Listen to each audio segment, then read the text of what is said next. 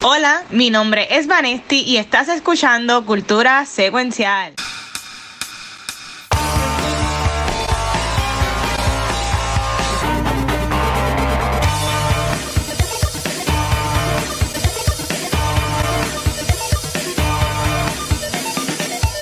Saludos Corillo y bienvenidos a un nuevo episodio de Cultura Secuencial. Yo soy Vanessa y estoy súper pompeada de estar aquí otra semana hablando de cultura popular. Pero antes de comenzar, yo quiero que los killers de la amapola roja se presenten. De la amapola roja. Yo soy el taíno Gabucho Graham. El taíno. Acá hay casi que Watcher. Mira, estamos los tres, estoy feliz. Estamos, yo llevo fuera dos semanas. Yo soy Ana Todos, todos llevamos fuera. Todos llevamos fuera un mes casi. Pero qué, pero qué rico. Todos necesitábamos un poquito de vacaciones. Sí. definitivo, Son- gacho, sí. Yo todavía no tengo voz casi. Bueno, tenía voz, pues la perdí otra vez el sábado, pero. Que Pero estabas estamos. no, estaba, estaba, estaba aquí. Bueno, va- va- vamos a hablar de eso rapidito. El sábado tuvimos nuestro maratón de Extra Life, este, que estuve 17 horas. Uy, eh, ju- jugando a beneficio, bueno, 17 horas y media, jugando a beneficio de la Fundación de Niños de Puerto Rico. Este, gracias a todo el mundo que, que donó, generamos 400 dólares a beneficio de la Fundación Uh, de Niños de Puerto Rico.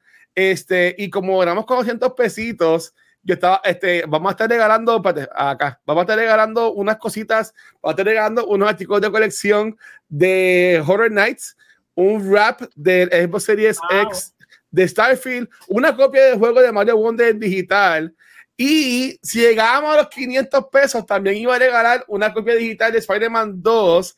Este, Uh. pero nos quedamos en los 400. Pero el lunes, ahí en tu donativo, que tenemos 420, se quedan 80 pesos. Yo voy a, yo lo que voy a hacer es, si de aquí al sábado llegamos aquí, a, o sea, generamos 80 pesos más, también regalo el juego de Spider-Man entre las personas que donaron. yeah. So, estoy ahí. So, estuve, estuve 17 horas. So, la voz que tenía la perdí el sábado otra vez. Pero, pues estoy mejor. Estoy mejor. Estoy- ya, ya, tengo algo por lo menos. Pero, ¿verdad? Gracias a todo el mundo este, que estuvo ya. Se pasó este de, de show. Pero, pero feliz. Feliz de que estamos acá. Este, todo, todo el mundo. Este. De lo que vamos a hablar hoy. Ya este y yo dimos un preview la semana pasada. Y en verdad queremos saber qué Gabriel piensa de eso. Pero antes ¿Qué? de eso. yo tengo miedo. Eso me pasa por no venir la semana pasada. no, no, no, no. Te- Bueno, va a ser una sorpresa para ti, pero Watcher y yo estamos bastante similares en nuestras opiniones, pero Ay, padre. yo, yo yo no sé, baby, los tres estamos iguales, pero mira, nada, para empezar con Watching con, con, con Guacho, este, yo en verdad no he visto muchas cosas últimamente. Tengo una pregunta que les voy a, hacer- les voy a hacer ahorita. Me vi que estoy viejo, me vi que no tengo tiempo, me vi, no sé, pero ¿Qué es lo que, lo- exacto, por lo que quiero hablar en con Guacho es que obviamente pues el sábado comenzó a jugar Marvel Spider-Man 2, el juego de Spider-Man cubano, como dice Gabriel. Este, mano, a mí me ha encantado. Aquí hablamos de Spider-Man eh, de 2018 con, con Tatito Vanetti, que, gra- que grabamos aquí el episodio. Wow, claro que sí me acuerdo. Cuando grabamos todavía este cuarto, cuando empezó, eh, eh, Claro. Cultura estaba em- empezando. Creo que llevábamos como seis episodios. Este, tuvimos a Tatito y grabamos con él. Pues a jugar el segundo juego. Está espectacular. Si tienen un PlayStation 5, mira lo que dice Andro, que Vanetti y Guacho son los killers of the Flower Moon. Bueno, vamos, Literal, vamos a los ver. verdaderos killers. Muy Ay, Dios bien, mío. yo soy inocente, así me gusta. Mira, pero la verdad que a, a- a mí me ha gustado mucho la historia, está súper brutal y entiendo que um, obviamente están las películas de Tom Holland y toda la cosa, pero esta historia que han creado la gente de Insomniac en el videojuego ha estado súper brutal, a mí me ha gustado un montón.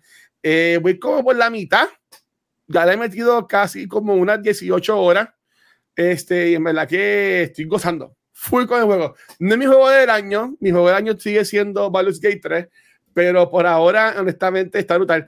Todavía no he visto Venom, así que spoiler, voy por la mitad del juego y no ha salido Venom todavía. Ha salido el, el- el Symbiote o el Symbiote y ya tengo al Spider-Man con el Black Suit, pero no, todavía no ha salido Venom, pero en verdad que estoy bien pompeado. Estoy un poco molesto porque ya spoileé un par de cosas, pero en verdad que está cabrón el juego. si tienes un PS5, cómprate Marvel Spider-Man 2 porque en verdad que está este, brutal. Honestamente, yo estoy pasando de, de show. Pero Gabriel viene con dos cositas que habló que yo ni sabía que existían. So, so Gabriel, ¿qué tú has visto en, en estos días, mano? Mira, este, estoy de regreso y aunque todavía no estoy con Award Spotlight, pero la semana que viene Award Spotlight regresa porque oh. hoy oficialmente comenzó Award Season con las primeras nominaciones en los premios. Oh.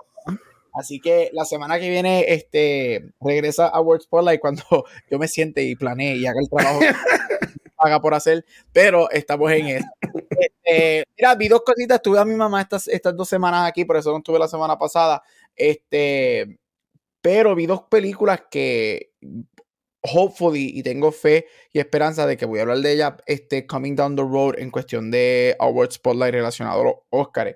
Voy a comenzar por la primera. La primera se llama una película se llama The Zone of Interest. The Zone of Interest es escrita y dirigida por Jonathan Glazer. Este it stars Christian Friedel y Sandra Holler Actually, ambas películas stars Sandra Holler y a mí me encantaría ver a esa mujer nominada al Oscar por cualquiera de estas dos películas. Mira, no voy a entrar en mucho detalle en, en cuestión de spoilers porque son películas que verdaderamente voy a recomendar para que este, los oyentes los vean y para que Vanity Watcher los vean. Pero Son of Visions es un drama, este, es una película alemana, so tienes que verla con subtitles. Este, es corta, sobre lo que dura es una hora y 40 minutos, o es bastante corta, so it's good. No es las cinco horas y media de la película que vimos hoy. Este, pero mira, es un tema bien pesado. Eh, cuenta la historia de esta familia, este, donde el esposo es un comandante en el campo de concentración Auschwitz durante este, la Segunda Guerra Mundial este, en Alemania. La película es bien fuerte, es una temática fuerte, right? Estamos hablando de, de, de, concentration camps y de World War II, pero la película cuenta esta historia de la familia de él, él como comandante, y ellos tienen una casa espectacular y ellos crean una vida literalmente al lado del campo de concentración en donde él trabaja y todas las atrocidades de World War II están sucediendo. Es una película que te enseña el, the, dichotomy y, el, el compare contrast de esta familia alemana que son nazis, él siendo uno de los comandantes más grandes dentro del campo de concentración, con literalmente los asesinatos, las, todas las cosas que están pasando en el campo de concentración y cómo te enseña el, el disdain de específicamente esta familia que no le importa cómo él le trae cosas como coats y diamantes y perlas que son que le quitan a los judíos que están metiendo en concentración y te enseñan estas dos vidas dentro de un lente bien interesante. Es una película pesada porque obviamente todo este tipo de películas que tienen que ver con este tema son bien pesados. Este, lo que, como dije, lo que dura es una hora y 40 minutos. Yo diría que es una de las películas más cortas de este tema, porque estos temas estas películas siempre son como tres horas. Este, pero una película que para mí yo quedé mind blown con ella. Sandra Holler es la esposa del comandante, ya mismo hablo, de ella. Este, yo la nominaría a ella por actriz secundaria, por esta película es fantástica. Again, es una película espectacular. Yo sé que es una película internacional, sé que es un indie movie, so yo sé que si a Puerto Rico la llevan sería obviamente a Fine Arts. Este, si no, cuando salga en streaming o esté available to, for VOD, pero es una película totalmente recomendada. Yo también soy bien, I gravitate a lot para esta temática, a mí me encantan las películas que tienen que ver con, con los campos de concentración. Este, me bebo las lágrimas viéndola. Pero una película bien, bien fuerte, pero bien, bien buena, bien satisfecha. Tiene elementos de Schindler's List con elementos de Boy in the Striped Pajamas. Este, eso tiene todo este, este tipo de. Tiene un poquito de todo eso. Así que, así que vas a llorar. Así que definitivamente vas a llorar. Pero yo lloré eh, como en dos escenas, pero verdaderamente la película está hecha para que tú salgas nuevamente con la boca abierta por lo que nosotros los humanos somos capaces de hacer. Este, so, te presenta, la película no es para necesariamente para que tú veas o sientas por las personas que están siendo asesinadas en el campo, sino para que tú veas cómo esta gente, en este caso esta familia alemana, vive su día a día con todas las atrocidades. Literalmente la verja de su casa es la verja del campo de concentración. Um, Son of Interest, tremenda película. Y la segunda que vi, que esta sí es larga, este, y es um, Anatomy of a Fall.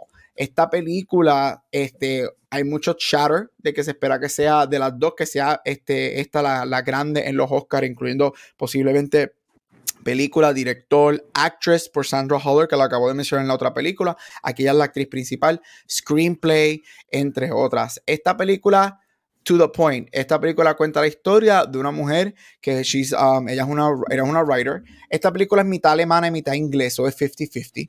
Este, en idioma. Ella es una escritora en donde ella es acusada por el asesinato de su esposo. Y la película es un trial, o sea, la película es un, 80s, 90s um, trial thriller.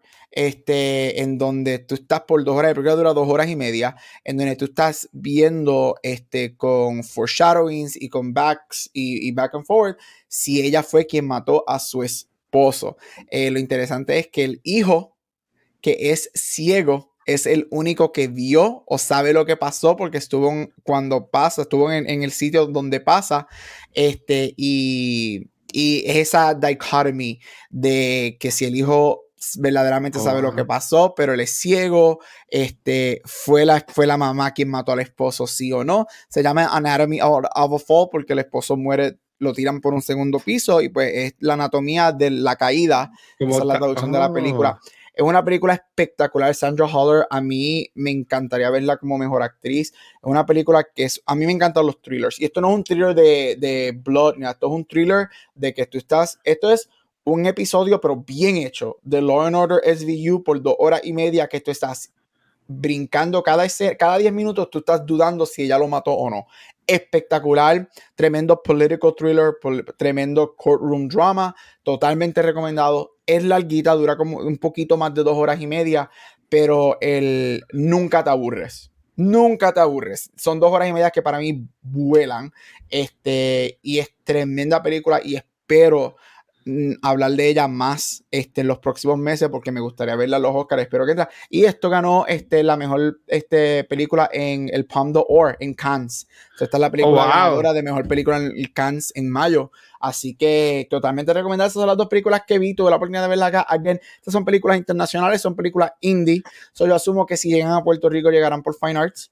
Este, así que si en algún momento llegan totalmente recomendadas. Las dos son excelentes. Una es bien corta, de un tema más pesado, una es un poquito más larga, pero es tremendo courtroom thriller. Así que son dos cositas que vi que espero mencionar en los próximos meses y espero que, ustedes, especialmente ustedes dos, las vean, porque yo sé que, a mí me está que las dos películas le van a gustar muchísimo. Watcher va a empezar a primera, pero es que no es en inglés, pero son excelentes películas. pero yo la he visto a ella en otras cosas. Yo estoy buscando. ¿sabes? Ok, déjame rephrase that no sé si la he visto ya en otras cosas, pero la cara de ella se me es bien reconocida. Ella es, ella es una de estas actrices que ella obviamente es internacional, ella es una actriz alemana, pero es de estas actrices que para mí caen en el that actor. That, that, like, She's that guy. Is that, guy, is that girl. E, e, ese es el tipo de. Ella sale mucho, ella hace mucho televisión americana también. Este, muy buena, muy buena actriz. Tremendas películas ambas, de verdad. Suena súper buena, definitivo. Sí, yo, tú contando la primera película, este, yo lo que estaba pensando era de Son of Interest, que, por ejemplo, cuando, cuando hablamos de Schindler's List en, Back to the Movies, no sé cuándo, fue que la, que la vi de nuevo, este, que el personaje de, de Ralph Fiennes, eh, la casa de él bien brutal, es básicamente al lado del campo de concentración. Yeah. tú contándome eso y enseguida fui para, para allá y en verdad que ya, como que Qué, qué, qué, horrible. Y es bien, yo, yo diría que, alguien, yo estoy creyente de que el universo es bien weird y actúa de diferentes maneras, pero es bien interesante que esta película va a salir ahora, o, ya está el limited release, por lo menos acá en Estados Unidos, con todo lo que está pasando en Israel y Palestina, que vemos esas atrocidades y todo eso, así que verdaderamente eh, es bien timely. Obviamente esta temática siempre va a ser bien timely, pero es bien timely que está, que está saliendo en estos momentos también. Brutal. Y, yo te iba a preguntar, Gary, ¿estas películas que tú las ves allá afuera, ves un, un cine tipo Fine Arts? ¿O es no, yo las veo en, en sí, en el normal, sí, en el cine normal. Acá las traen. Lo que pasa es que las traen limited, las traen en una sala, las traen por una o dos semanas. Este, normalmente lo que hacen es que te dan un, ellos acá lo que hacen para lo que es lo que sería el equivalente de Fine Arts, para estos limited releases en Estados Unidos lo que hacen es que te te lo traen por un limited release como de una semana. Y si ellos ven que la película hace dinero, o sea, no es que necesariamente hagan millones, pero si ven que la sala se está llenando de gente, se la llevan entonces te la vuelven a traer como a las dos o a las tres semanas otra vez y entonces te le dan dos semanas adicionales. So, así eso es que más o menos eso brega aquí este, con estos limited releases y películas internacionales. Ok. Ok, ok, ok. Pero Puerto Caribbean Cinema, hermano, de verdad, yo, yo entiendo Fine Art y este, este, es mi, este es mi era a, a Caribbean, ya que no llevo aquí dos toda semanas. La toda la semana tiramos a Caribbean Cinema. Siempre hay una, una tiradera. Yo entiendo, obviamente entiendo el concepto de Fine Arts, right? Completamente. Pero Ah. Fine Arts solamente, si no me equivoco, son dos, ¿verdad? Sí. Este, Dos. en todo Puerto Rico. Eh, yo entiendo que tirar una película cuesta dinero y todo eso. Yo entiendo todo el backworking de hacer una película. Sin embargo, este tipo de películas para mí, mi problema con Caribbean Cinema siempre fue como alguien de la isla, que era que entiendo el concepto de Fine Arts y entiendo el limited release concept, pero no todo el mundo que sean amantes del cine pueden ir a un Fine Arts. y Vive en el área metro. Yo no te estoy diciendo que tires de estas películas en todos los cines, pero ¿qué tal si tiras esta película en los puntos céntricos de la isla? Mira, tírate Claro. en, en el norte, este, sur y oeste. Quizás una sala en Mayagüez, una sala en Ponce, tienes el Fine Arts y una sala en el este, ¿right? Y yo creo que eso es Claro. que Caribbean Cinema debería mejorar, este, porque estas son películas fantásticas y sí, estas películas no van a ser millones de dólares, obviamente lo sabemos, pero hay gente que las ve y, mano, no todo es Fine Arts, ah, y yo amo la Metro, pero no todo es Fine Arts, tíralo otras cositas, yo creo que. Caribbean Cinema puede mejorar eso- esos limited releases a veces, sí es que las llevan, porque todo lo que se tardó, todas las que se tardan a veces las películas meses después en llegar hasta el Fine Arts en Puerto Rico, O Sí, no llegan. o no llegan. Están en Finals a la misma vez que las puedes esquiar en Redbox. Correcto. A a mí me pasó una vez. Yo me acuerdo que yo fui una vez a un date a Fine Arts y después estábamos como que a medianoche en, en un Walmart, ¿verdad? En un Walgreens y cayó un Redbox. Y como que fuimos a buscar películas porque teníamos que ir en un lugar y como estábamos checando las películas, estaba la película que vimos en el cine y yo como que carajo, tanto chavo que gastamos en Wow. Fine Arts. Caribbean te queremos, bien. pero mano, come on. A Watcher, a Watcher el, el queso y a mí con las películas Fine Arts, come on, people. Pero, pero ahora e- ellos usualmente lo que yo he visto es que ponen en, en- creo que en Ponce, está el Ponce de Pasar el Caribe, por ahí otro, no sé, la gente que allá me dicen, pero sí yo he visto que estas películas que son tipo Fine Arts las tiran para también a Ponce. Que maybe, no pues, aunque no es un cine de Fine Arts, maybe también, pues, este, ponen ci- ciertas películas. Por ejemplo, esta de Don Money, que yo tuve que verla en el cine feísimo de Fine Arts. La semana pasada estaba también, en- creo que estaba en Ponce, algo así. Yo sé qué pasó Ok. en Puerto Rico. Yo vi que una película en verano, Dante, eh, en Dan- Ah. ah, Dante y Aristotle Discovered the Secrets of the Universe. Yo Ajá. creo que hace como dos meses y medio. Y creo que llegó a Fine Arts hace como una semana o dos Sí, semanas. está en, en estreno. Es como En que, HD. mano, Sí, y yo entiendo la, una semana o dos semanas después, pero cuando una película llega dos mes- meses y medio. Ay, Puerto Rico está cabrón. Está cabrón. Pues nada, mira, Claro. yo que, quería aguantar esto, este, aunque yo sé que Vanessa y Gabriel no están al día con esta serie, pero eh, quiero hablar de esto posible porque viene con una pregunta que yo entiendo que Baby, no sé si soy yo o, o whatever, pero yo estoy, yo comencé a ver Loki. Este, Loki ahora mismo ya han salido tres episodios. Um, y es un bad trip porque mencionó Gabriel que salió el Euro través de Jonathan Mayers ayer y, Jonathan Mayers sale en el tercer episodio y para mí que el tipo hace un trabajo espectacular. Pero como quiera, un cabrón. Si es verdad todo lo que dicen, no sirve el, el, el, el muchacho, ¿verdad? Pero este, yo más estoy disfrutando. Sin embargo, llega el momento en que yo me pregunto, ¿para qué yo estoy viendo esto? Porque en el sillón ahora mismo está, que yo no sé ni dónde están parados. Tienen 20 mil líneas y 20 mil personajes que eh, Shang-Chi tuvo su película. ¿Dónde está Shang-Chi ahora mismo? ¿Qué está haciendo? ¿Está de vacaciones? ¿Está de crucero? Hay un dios en el medio del planeta Ajá. Tierra que no han mencionado todavía. Exacto, con la mano así. Eh, entonces, como que este, este de Bulu de Khan, ¿verdad? Lo, lo, vi- lo vinimos a ver hace un par de años atrás, cuando salió Loki por primera vez.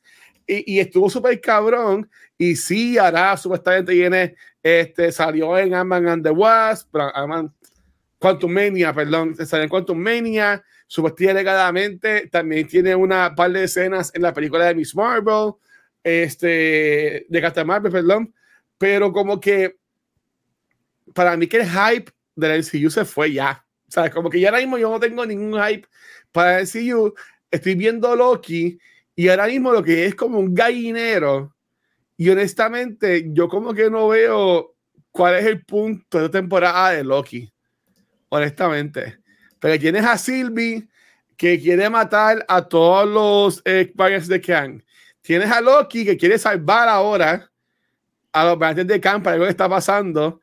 Tienes a Ramona que está en su viaje. Este, tienes a Miss Minutes que se quería violar a, a, a, la, a la variante de Kang de Victor Timely que vimos en el tercer episodio. Que hasta le decía porque no, porque no le convirtió un cuerpo. Como que es como que está all over the place y está linda y se ve brutal, pero ya estoy viendo y me pregunto como que, mano, ¿para qué estoy viendo? Y entonces como que ahora mismo yo estoy viendo este Gen V, que dice que está brutal. Buenísimo. Ah, bueno. Este, vi, vi Usher y me encantó, la amé, porque hablamos de ella la semana pasada aquí. Ayer no estuve, así que lo digo desde ahora. Masterpiece. Mejor Flanagan show ever. Eh, eh, eh, es, algo hermoso. Pero como que ya yo no siento esa cosa de que, mano, hay que verlo. Tiene, como que hay, como que tienes que ver la cosa, como que, como que ya ese efecto como que no está. Maybe es que, bienvenido a nuestro lado después de tres años. Correcto. no, te, lo llevamos, te, lo llevamos, diciendo tres años. No, simplemente por Marvel. El plan, el plan del plan del ah, plan. Ah, ¿qué pasa con el plan? Ya, el, plan el, plan lo dejaron en la gaveta con el miedo. Hay muchos episodios que Watcher menciona la palabra plan. Pero, pero, pero vamos allá del MCU, como que ya yo no siento ese, esa, ese need de como que de ver las cosas ahí cuando salen. ¿Verdad? Pues, les pregunto a ustedes como que ustedes tienen ese, ese, ese need o, o maybe es que ya están tan envueltos con otras cosas de sus vidas que como que ya ven lo que ven o, o lo ven porque están obligados porque lo hemos aquí en cultura. O sea, ¿cómo ustedes manejan básicamente todo este contenido que está saliendo y por qué creen que en el caso mío como que ya, no, ya yo no siento ese need de como que hay que verlo todo, hay que como que, porque yo, yo estoy viendo Gen V y la voy a ver cuando hablemos de ella aquí, pero como que no, yo estoy como que bien, no sé, estoy bien me en cuanto al contenido que hay ahora mismo en películas, en series, en todo. Pues mira, yo eh, concuerdo contigo, pero es una mezcla de cosas. No es solamente que estamos entrando en edad y tenemos un montón de responsabilidades, más somos personas profesionales y también tenemos vidas personales, pero también yo creo que el último show que, haciendo tapas me dije que fue el último blockbuster TV show, para mí fue House of, House of the Dragon. Eh, yo creo que ese era, ese fue el último show en lo que me acuerdo que... Hola, y The Last of Us, que fue, fueron los últimos shows que tú sentías ese, esa inspiración de, ok, de episodio tras episodio ir detrás. Ahora mismo yo creo que hay un lag en cuanto a quality overall de streaming services en el sentido de que ya se habla que la, la plataforma de streaming services ha decaído, ¿verdad? Eh, ha decaído, algo que no es sostenible. Estamos ahora mismo en una huelga. Eh, So, yo creo que este downgrade en general, eh, gracias al oversaturation, uh, gracias a Marvel y DC, que han sido los culpables de que ya el género del superhéroe no, no tengamos expectativa alta. Eh, eh, todo, todo junto con la vida de nosotros no nos hace ni nos da la gana de continuar viendo y consumir tanto. Cada vez nos volvemos mucho más juiciosos con nuestro tiempo. Así que hasta que no salga el próximo Blockbuster TV show, no pienso ver más shows semanales hasta que la cosa se... O los veo todos juntos. Buena y probablemente no va a salir nada en buen rato porque está paralizado básicamente todo Hollywood. Lo único es que House of Dragon continuó grabando porque ellos no eran parte del, ¿verdad, Gabriel? ellos no eran parte de todo esto, ese show sí va a salir. Ya, Gabriel, habla tú. Mira, este eh, es bien interesante. Yo creo que obviamente todo, yo creo que hay un lack de urgency en todo. So, no solamente le voy a tirar a los superhéroes, pero sí le voy a tirar a los superhéroes la mayoría del tiempo en estos próximos dos minutos.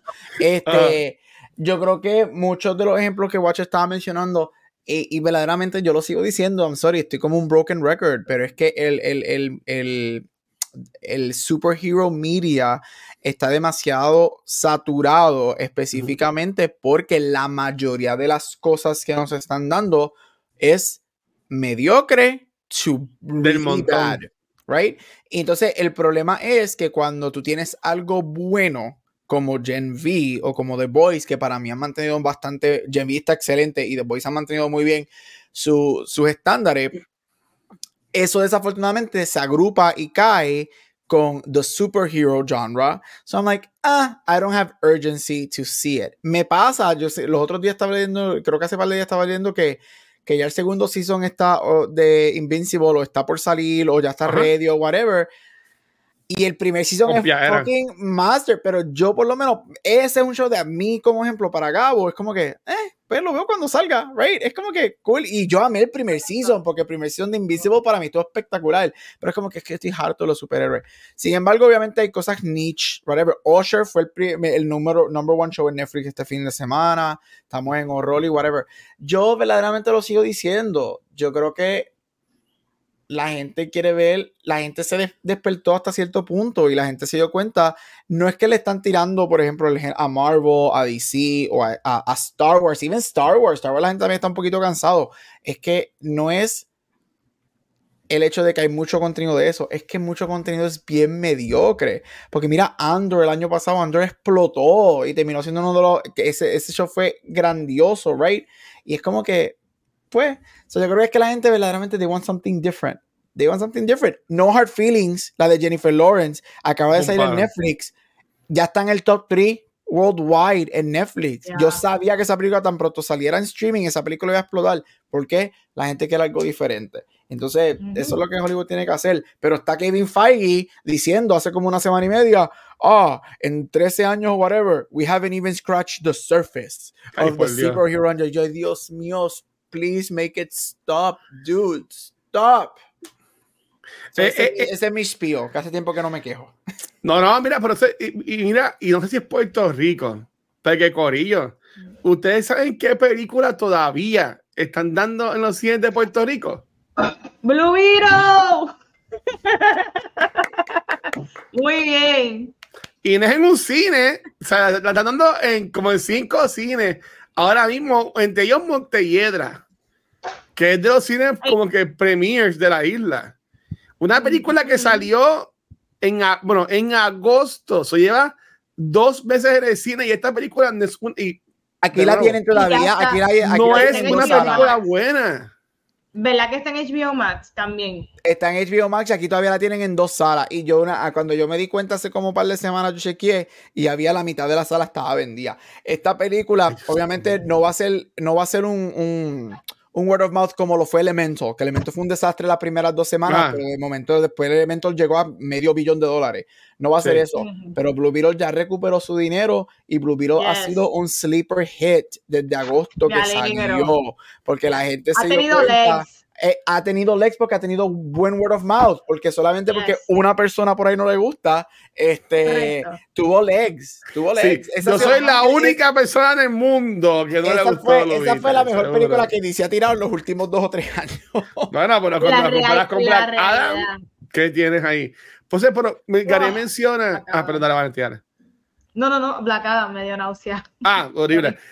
No, yo iba a decir, pues Gabriel dice que queremos algo nuevo y, y, yo estoy bien de acuerdo con eso. Sin embargo, este, antes de irnos de, irnos de vacaciones, uh, vimos The Creator, ¿verdad? Y hablamos, de ella en el último episodio antes, de irnos.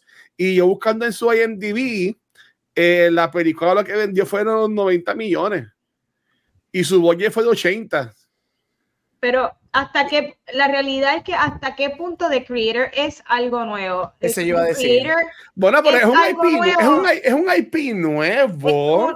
Es un, IP original influenciado con un sinnúmero de cosas que ya la gente ha visto que los visuales son bien similares a un montón de otras cosas. Más allá de la parte original de esta película es cómo se hizo. Yo creo que mucho de cómo se hizo es la innovación en el cine, pero en la persona regular que va al cine no está pendiente como nosotros de cuánto fue el budget, quiénes la crearon, si fue un equipo de staff bien pequeño que lo hicieron. Eso sí a nosotros nos llama la atención y sí queremos apoyar ese tipo de material, pero estoy segura que si mi abuela lo ve, dice, adiós, esa es una película de Star Wars. Estoy segura que mi abuela diría eso. ¿Sabes que mami pensaba que era una película de Star Trek? mami pensaba que era una película de Star Trek. Y de quién está bien buena.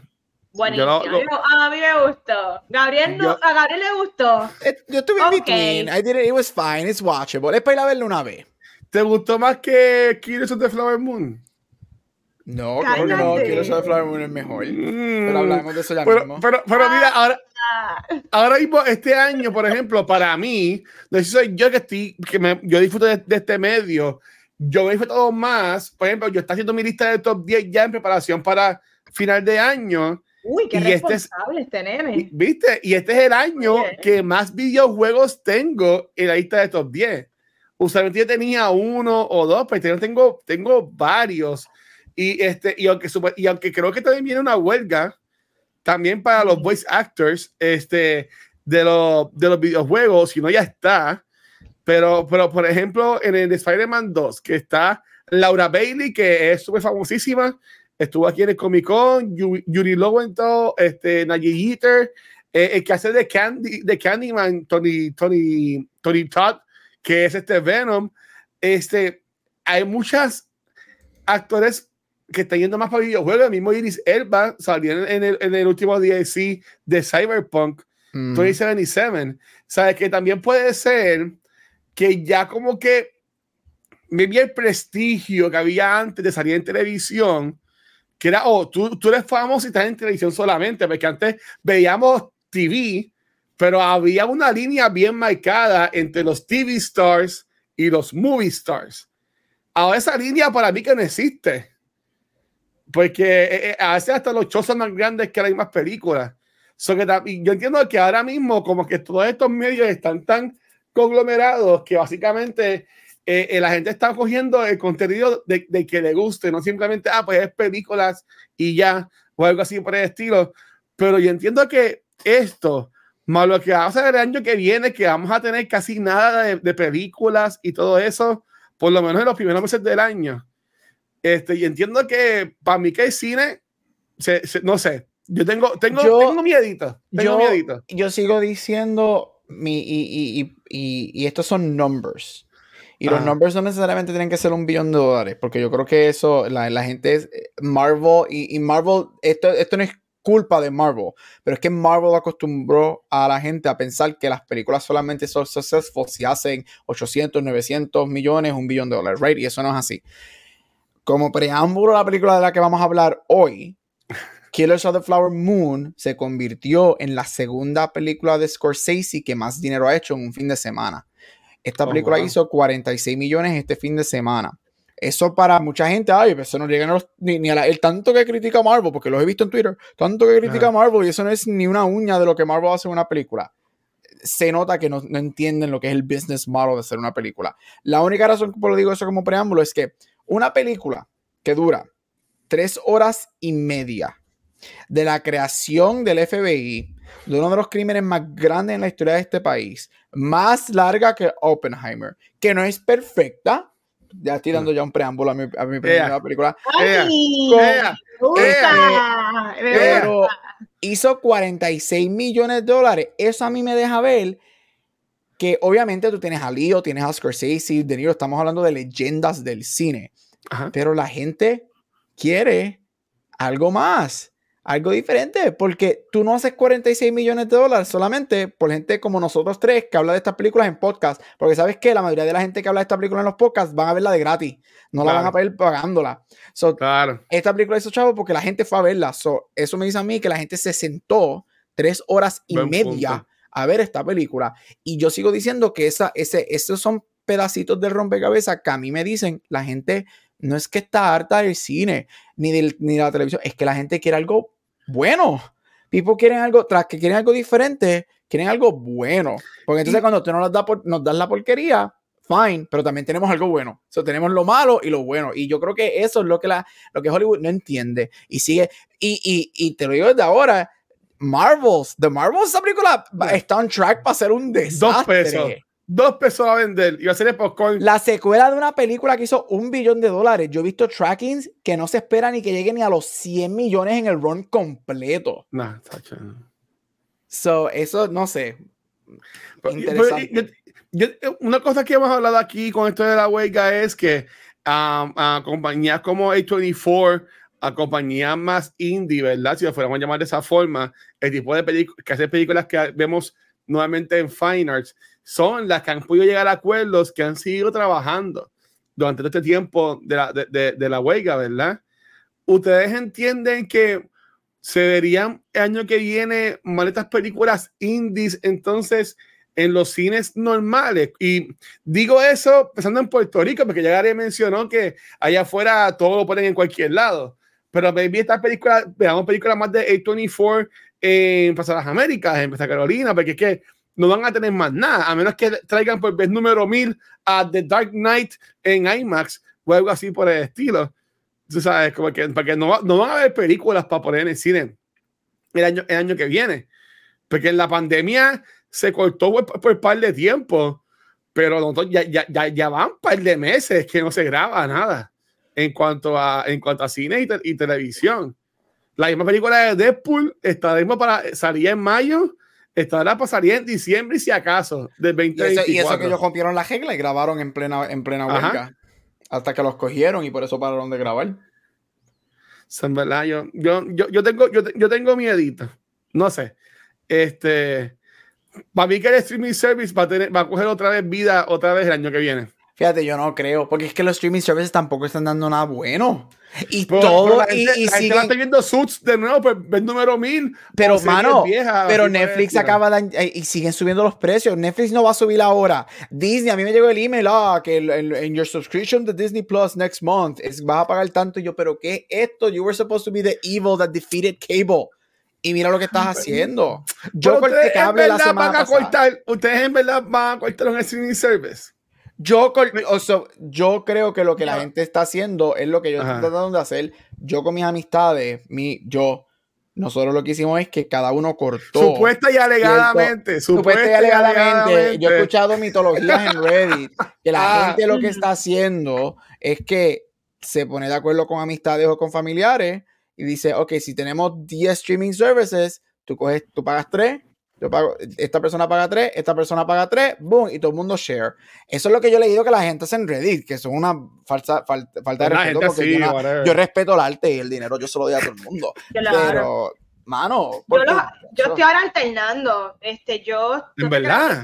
hay un mes que yo cancelo ciertos subscriptions porque no está, me percato que no hay nada. Por ejemplo, ahora mismo yo no yo cancelé nuevamente Apple TV porque no tengo nada que ver en Apple TV y cancelé Hulu.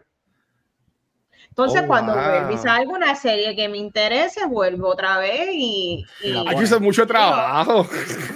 No, no, no, porque, y también es mucho chavo que se pierde, no te creas. Ahora mismo estoy Netflix, HBO Max, Prime, y no te creas que tan pronto se acabe Gen. Si Prime no me trae nada, Ah, no, ¿verdad? Porque Prime ya lo tengo por Amazon. Por Amazon. así es que te cogen. Así es que te cogen Prime. Cool, yo estoy cool porque yo uso mucho Amazon. Yo compro bastante por Amazon. yo también. Sí, todo, yo también. Yo compro todo por Amazon. O sea, estoy hablando hasta, hasta Chops. Hello. Pero, pero, por ejemplo, lo que es Netflix, Disney Plus, este, desde cuando yo lo. Mira, yo te, yo te he puesto lo que sea, mi celular que es nuevo, llegó, me llegó en octubre, en, a principios de octubre. De seguro todavía yo, yo, no le he puesto ni el Hulu al celular, porque yo no lo uso. Este Amazon Prime lo, lo voy a usar cuando vea GMB o cuando vea Invincible, pero yo sigo pagando porque después le subieron. ¿Qué le van a subir? ¿Dos o tres pesos? Pues mira, fíjate, son dos. Pues, y, y, y, y entiendo lo que ustedes dicen, sí, si tú lo sumas en verdad, pues boté un montón de chavos al, al año, pero para mí mucho trabajo.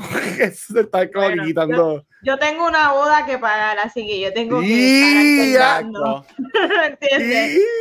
Hay que, que otra vez en el gimnasio. Pero, pero sí, Corillo, este, nada, nosotros, como se acabe Loki, yo pues, le preguntaré a María Gabriel si quieren hablar del tema y pues hablaremos de, del tema acá en un episodio.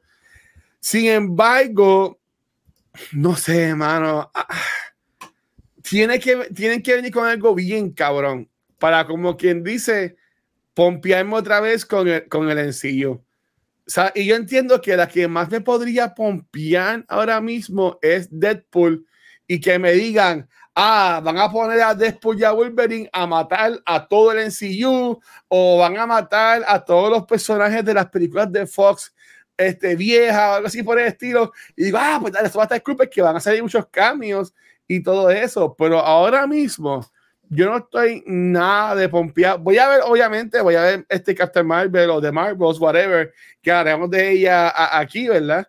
Pero como que voy a ir a verla con los mismos ánimos que fui a ver la que vi hoy.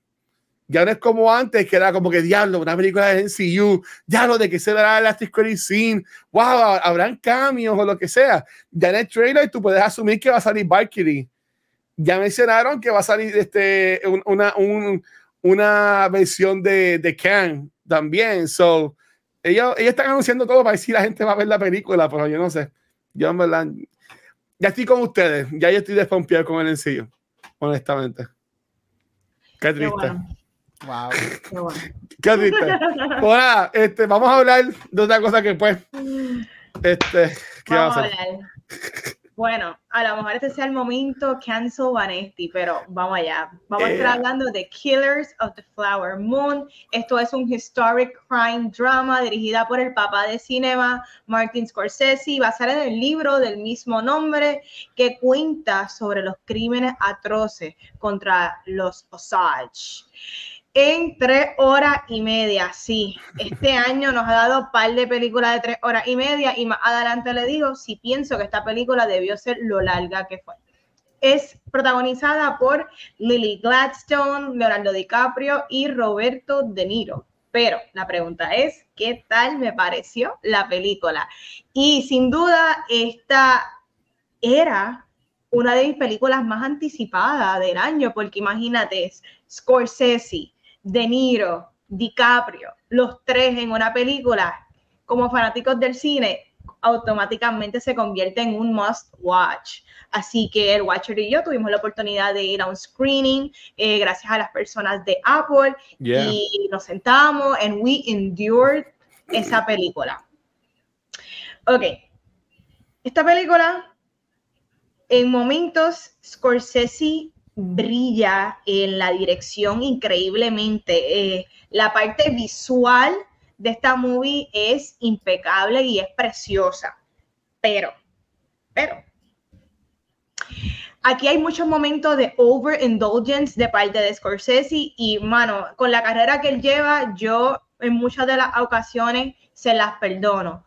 Pero en el aspecto de que él no supo o nadie pudo intervenir para editar la película y cortar escenas excesivas de diálogo, en particular de De Niro y DiCaprio.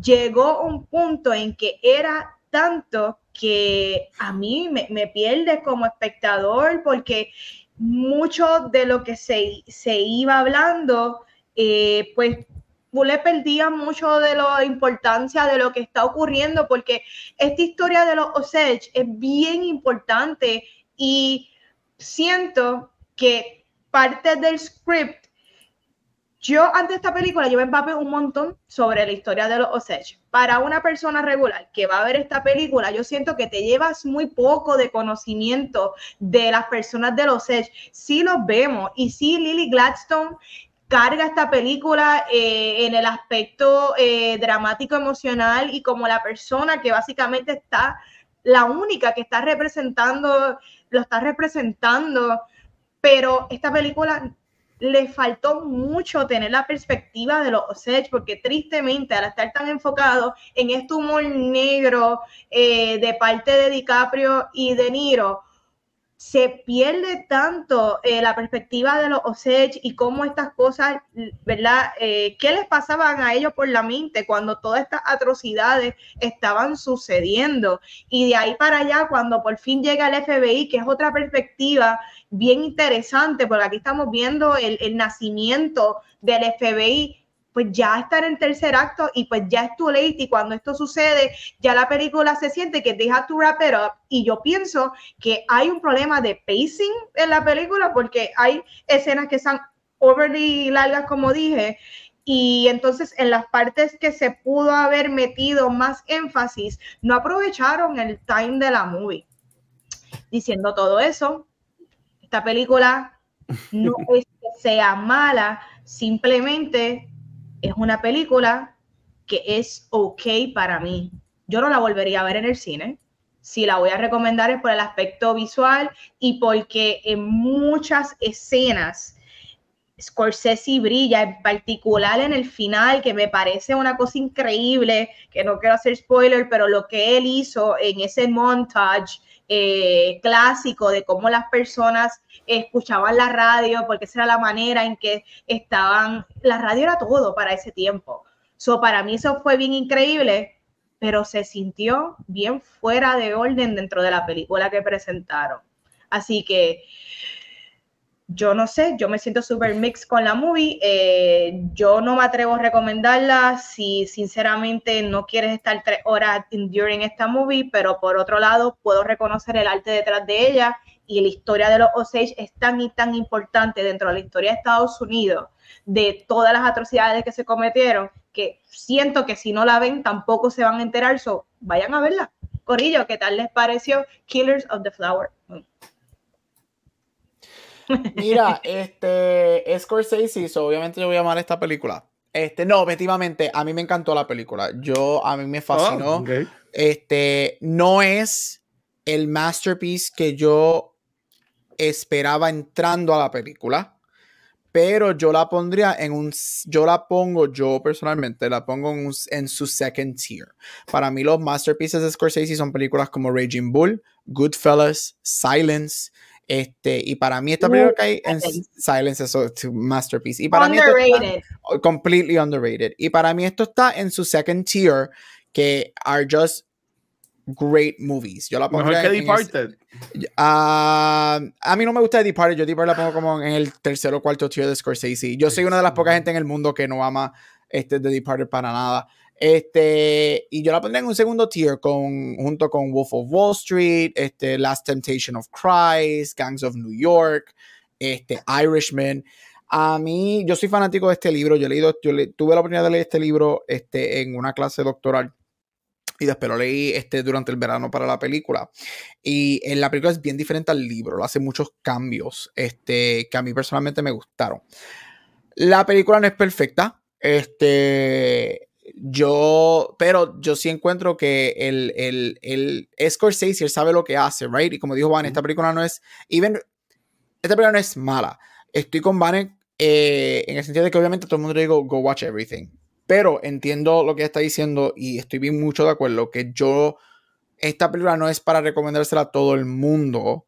Empezando que no todo el mundo tiene la paciencia para estar tres horas y media sentado en una silla viendo una película. O sea, empezando por ahí. Este, Y esta película es un roller coaster, ¿right? Esta película no es una película que siempre te tiene acá en el high, tiene sus momentos que baja. Este, so, si tú no tienes la paciencia para hacer esto, no es para ti. Yo sí voy a decir esto. A mí me sorprendió mucho y obviamente, mucho, yo hago Word Spotlight, yo miro mucho los Oscars. Y esto posiblemente va a cambiar en un par de meses porque falta mucho para el race y hay que ver cómo las cosas fluyen. Pero ahora mismo, para mí, Nolan perdió el Oscar de director y Scorsese ganó su segundo Oscar por esta película.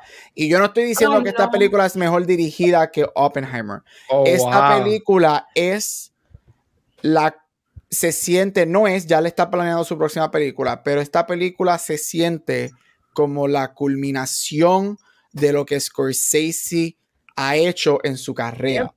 Te guste o no la película, tú no puedes, si has visto muchas películas de Scorsese, tú puedes ver que aquí hay pedazos de Wall Street, aquí hay pedazos de Goodfellas, aquí hay pedazos de Irishman, aquí hay pedazos de Silence, aquí hay pedazos de Raging Bull, aquí hay pedazos Gangs de of New York. Gangs of New York, aquí hay pedazos de Cancino. Él cogió todo su arsenal que él ha hecho en 50 años y se los metió a esta película. Y ahí es donde yo creo que en el gar Topic Garbage, ahí es que yo creo que para mí donde yo tengo algunos de los defectos, ¿right? Pero él aquí dijo, yo voy a, todo lo que yo he hecho en 50 años lo voy a meter aquí. Para mí ahora mismo Scorsese es el frontrunner para ganar el Oscar de Mejor Director por esta película, especialmente por ese wow. final, que yo, sin decir los spoilers, pero cuando ese final pasa, yo dije, y se lo dije a, a Evo y a unas amistades que, que hacen podcast que estábamos viendo, yo dije, Scorsese acaba de ganar el Oscar de mejor director simplemente por ese final. Este. Yeah, Leonardo a mí me encantó en la película. Mm, mucha gente estaba diciendo que este es el mejor performance de Leo. Yo creo que no. Leo es espectacular en la Para movie, nada. Pero para mí no es el mejor performance de él. Yo sigo diciendo que él es mejor en Wall Street. Este, mm. Yo sigo diciendo que él es mejor en The Aviator. Pero él no. Él, Catch eh, me if you can. Este. Yo creo que este performance es para mí excelente pero un performance que él he can do in his sleep. Yo no encontré que la ahora que para mí también es la frontrunner para ganar el Oscar de Mejor Actriz es Lily Gladstone por lo que ella hace. Yep. Ella se roba la película y una de las cosas más tristes de la película es que ella no sale más en la misma. Ella uh -huh. se pierde muchísimo en la película uh -huh. y eso a mí me duele. Ella se pierde en esa, esa, segunda hora, ya se pierde demasiado porque ella la estrella en esa primera hora segunda de y al final. Pero esa segunda hora ya se desaparece y es bien triste. Es fraude, porque ella, ella la van a tirar para actriz principal. Ella obviamente no es principal y es evidente no. que ella es secundaria. Pero uh -huh. yo creo que el performance es tan importante y la narrativa de va a ser historia. Ella va a ser, si, si entra, si entra a las nominaciones, es la primera mujer nativa americana en ser nominada en esa categoría. Por ende, puede ser wow. la primera en ganar. Este, y otra persona que ahora mismo yo digo, y a mí, este para mí es el mejor performance de la película para mí. ¿Quién? Para mí, RDJ le tiene que decir adiós al Oscar. Y para mí, Robert De Niro acaba de ganar sí. su tercer Oscar. Yep. Sí, sí. Y Robert De Niro, a mí lo que me gustó, y yo creo para mí es mi favorite performance, es porque de todo el mundo, yo sentí que Leo se queda siempre bien en, en el mismo. Emocionalmente, siempre es lo mismo. Lily Glaston, obviamente, nos da niveles. Pero Robert De Niro te asusta, te encojona. Yo me reí con ese hombre en esta película, en una película que supone que yo no me ría, él te tiene unas cosas, él, él odia a Ernest, él odia a su sobrino sí. alto. Y para mí Robert De Niro hace, él sí hace uno de los mejores performances de su carrera. Y yo creo que él va a ganar su segundo Oscar, su tercer Oscar, su segundo por una película de Scorsese. So, yo creo que Ryan Gosling y RDJ le pueden decir adiós a esos Oscars. Me encantó, tengo issues en el Top y Garbage, pero a mí me encantó la película. ¿Es perfecta? No. ¿Es tediosa? Sí. Pero mira, yo me senté por cinco horas y media y vi Lord of the Rings Return of the King en el cine cuando tiraron el extended version, so sobreviví esto. Pero a mí me gustó. Estoy con Vane y con esta se la doy a pasar a Paso Watcher. Lo vuelvo a repetir. Yo obviamente digo a todo el mundo que vayan a ver todo el cine, sin embargo, esto sí no es, yo, es, no a todo el mundo en mi vida, yo le diría, vete a ver esto al cine yo le diría, hay ciertas personas que le diría, espera que salga, porque conociéndote, tú tienes el poder de ponerle pausa, coger un break y regresar uh -huh. este, a la movie. Pero a mí sí me encantó, no está en el top 5, top 7 masterpieces de Scorsese, pero sí yo encuentro que es él trabajando a 100 en todo su cilindro y a mí me gustó muchísimo. Ok, pues, pues mira, eh, yo estoy bien de acuerdo con cosas que mencionó Vanetti, con cosas que mencionó Gabriel. Yo creo que estoy en molesto con esta película. o yo salí, pregunta a Vanetti, yo salí encabronado de la movie. Porque por el 98% de la película, yo estaba diciendo, pues, esta película hizo ok. Este, como como la que hizo Ryan Gosling del astronauta de First Man. Como First Man, se ve la película que es laica, que tú la viste y la viste y, y, y ya. ¿Tú me entiendes? Pero a mí me, me sacó de quicio ahí me sale, yo cuando, y estuvo espectacular, y ahí me encantó la última escena. Pero ahí me encabronó, que es la palabra. No diga, no spoilers. Ay, para carajo los spoilers. ahí me encabronó que ellos tardan tres horas y cuarenta y pico de minutos contando una historia que la estiran hasta más no poder. Casi cuentan hasta la historia del ratón que estaba debajo de la casa para llegar a nada. para después en los últimos cinco minutos contarte 30 años de historia. Mira, puñeta, porque no pudieron haber contado más. Entonces, en esa parte más rápida, ¿sabes? Como que la película no tenía por qué durar tanto este, yo decía, la película está ok, pero ¿cómo se va a acabar esto? Y se acabó dando un mega recap a lo último. Y yo como que, está cool. Yo nunca he visto en película. Me encantó cómo le enseñaron que lo hacían antes, ¿verdad? Como podemos asumir que lo hacían antes. Um, este, pero, pero yo salí molesto de la movie. Yo salí molesto de la movie. Y yo como que, mano, no, no, no vale la pena. Este, yo esta película no la recomiendo eh, honestamente, este, no la recomiendo. Eh, como único ya la vería es que alguien que yo conozca la quiera ver y yo tenga mi no pueda caminar y esté metido en una casa que eso es lo único que estén dando. Como, es, como yo la, es como yo la vería, honestamente. Y, y, yo vería la que él hizo de seis horas que está en Netflix, que se me olvidó el nombre. The Irishman. Yo vería The Irishman de nuevo, este, felizmente pero esta, en verdad, que para nada. Eh, la muchacha, yo no me sé no ustedes lo dijeron casi ahora. Eh, Lily Gladstone. Espectacular. En mi vida la había visto esa, esa señora. El grito. el grito de ella en las escaleras. no, no, no. no. O sea, cuando ella estaba en escena, yo decía, ok, estamos gozando. Está súper cool la película. Este, la película estuvo, ahí me encantó cuando ya estaba. Leonardo DiCaprio se robó los chavos en esta movie. Ese tipo no actuó. Ese tipo, ese tipo se levantaba y iba para allá, leía o, decía las palabras y ya. O sea, quien, quien actuó de verdad aquí fue Robert De Niro. Y yo lo dije la semana pasada. O sea, ese señor, tú entiendes, tiene como 200 años pero, pero puñet, ¿sabes? El tipo yo en esta movie. Él va, a seguir, él va, a trabajar hasta que se muera por el divorcio. Pues gracias a Dios, pues gracias a Dios. Y el bebé, el bebé que tuvo hace poco, él y al Pachino los dos. El bebé que tuvo hace poco, y porque cuando él se divorció de la esposa, la esposa le, mira, ella se consiguió que él hizo así, él le tiene que pagar a ella por el resto de su vida dos millones de dólares cada año. Por eso es que Robert De Niro al día de hoy él va a trabajar hasta el día que pues, se pues, muera. Pues, pues, que sigas trabajando porque Steve es un tremendo actor. Y aunque él ha hecho muchas películas de jodera como Meet the Fuckers, ha hecho otras películas que son porqueritas, pero en esta película él dijo, yo vengo a trabajar. Sí. Claro. Y, yo, te aseguro a ti que ese tipo le da ofertas a Leonardo DiCaprio. Mira, actúa, haz algo. Y Leonardo DiCaprio, uh, pero no hacía un carajo. Este, Jesse Plemons me gustó, no sale nada en la movie. Yo quería más de Jesse Plemons. Este, Brendan Fraser sale. Si tú vas al baño a mear, te poniste a Brendan Fraser. ¿Sabes? Pero, Él, aprovecha los cinco minutos porque él entra en 100 y termina en 200. No, papi, no. Brendan Fraser entra, ¿sabes? Brendan Fraser venía, él venía el cojonado de D-Well la segunda escena ahí en Corea y venía con ese mismo ánimo y pum, se comía acá. En verdad, brutal. Por aquí no salía mucho. En verdad, quienes salen mucho son eh, Leonardo DiCaprio, Lily Gladstone, Robert De Niro y el que hace el hermano de, Leonardo DiCaprio, que es un dad guy. Él se llama muy bien, actuó muy bien. Byron Buckhart. Él actuó muy bien y hace un Mejor villano. Mejor y hace un, y, sí, y hace un villano cabrón, sí, pero no, ese, ese, es el nombre del personaje de la película. Él se llama Scott Shepard. Y, y, ese tipo seguí yo. Honestamente. Ah, con razón. Él salió en la Sofos.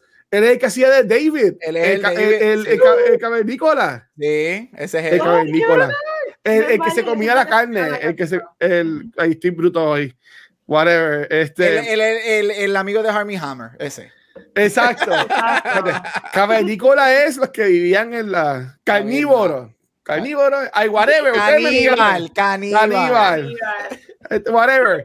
Este, este, a ver, Nicolás, estoy mal. Estamos gozando los tres mal. juntos otra vez. No, Sacho, no, no, verdad que sí, pero, pero en verdad que esta película, eh, y es un bad trip, porque como yo le dije a Vanessa la semana pasada, esta película para mí is just okay, y para mí es una falta de respeto que una película que sea de Scorsese, que tengas a Leonardo DiCaprio, a Robert De Niro, a Lily Glaston comiéndose cada escena que está, es una película que está just okay.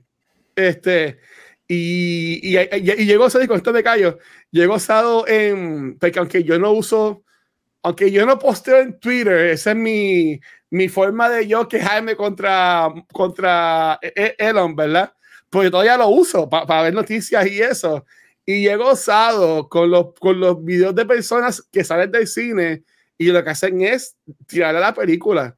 Como que, mira, qué carajo yo acabo de ver, ¿sabes? Como que, como que, no sé qué la gente esperaba tampoco, pero como De que... verdad. Sí, Pero yo he visto mucho- película a- a- a- hay La muchos película videitos. está en los noventa y pico de Rotten Tomatoes. Yo diría que Sí, la son personas como nosotros o whatever, pero yo he visto par de clips en YouTube, en Twitter, de gente como que diciendo como que, mano, esta película, whatever, como que no, no, le- no les gustó. Y, Ok. y, y yo estoy molesto porque yo quería que esta película me gustara y, y pues no me gustó. Y pues nada, le dedicamos se lo voló chavos. Y es el segundo actor, es de mis actores favoritos. Pues, yo puedo decir felizmente que esta, si no es la que menos me gusta de él, es una de las, para mí, según mi opinión, es una de sus actuaciones más flojitas.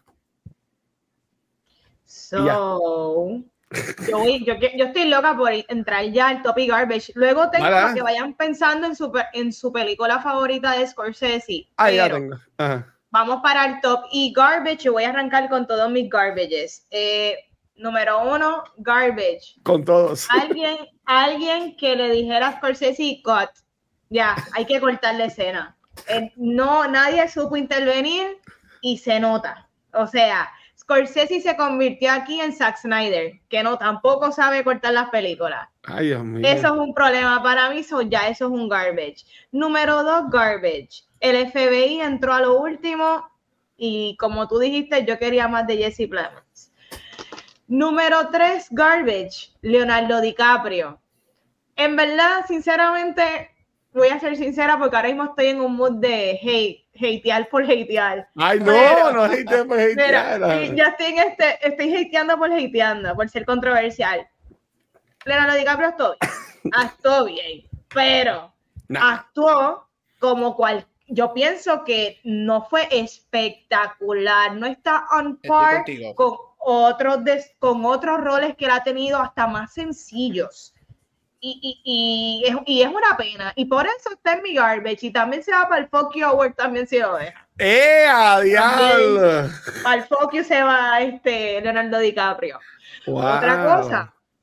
Eh, Lily Gladstone, la mí en la película, ella carga todas las escenas. Gracias a Dios que hay un personaje que, que real dentro de los Osage, porque todos los demás fue, fue como el, todos los demás fueron un sprinkle. Ella es la única que conocemos un poco de su perspectiva, pero oye, mi hermano, ya la mitad de la película la tenían un coma diabético. Ella desapareció de esa película y así mismo como desapareció si te fijas bien, en el momento en que ella desaparece y ella está en el coma diabético, también el interés y el enfoque del espectador se empezó a ir. Porque entonces de repente estamos en un unraveling donde De Niro y DiCaprio, DiCaprio siendo un morón, haciendo un montón de disparates. ¡Qué morón! Dios Tú sabes. Y, y ahí es como que tú dices, ok, ahí de repente es un sequence of events de sigue pasando cosas malas y no estamos viendo referencia, una referencia de personas viviéndolo. So, eso ahí me preocupó, ese es otro garbage. Eh, otro garbage, yo siento que existe una película mucho más corta y otra versión de esta movie con otro script que toque más perspectiva entre las personas que están viviendo esto. Hay una mejor película eh, y esta no es y es muy larga. Esos son todos mis top. Eh, digo, mis garbages. Mi top, Lily Gladstone, lo poco que salió, eh, visualmente es espectacular, bella, preciosa, los filtros que utilizaron, increíble. Otro top, esta película sí fue approved bajo los Osage y me encanta, qué bueno. La pregunta es, ¿ellos vieron la película? Se quedaron dormidos viéndola. Ellos la vieron porque se hubiesen dado cuenta que la parte de, la verdad, la parte de ellos se utilizó muy poco y eso me molesta. Quería más de ellos, pero nada, no va a seguir hablando.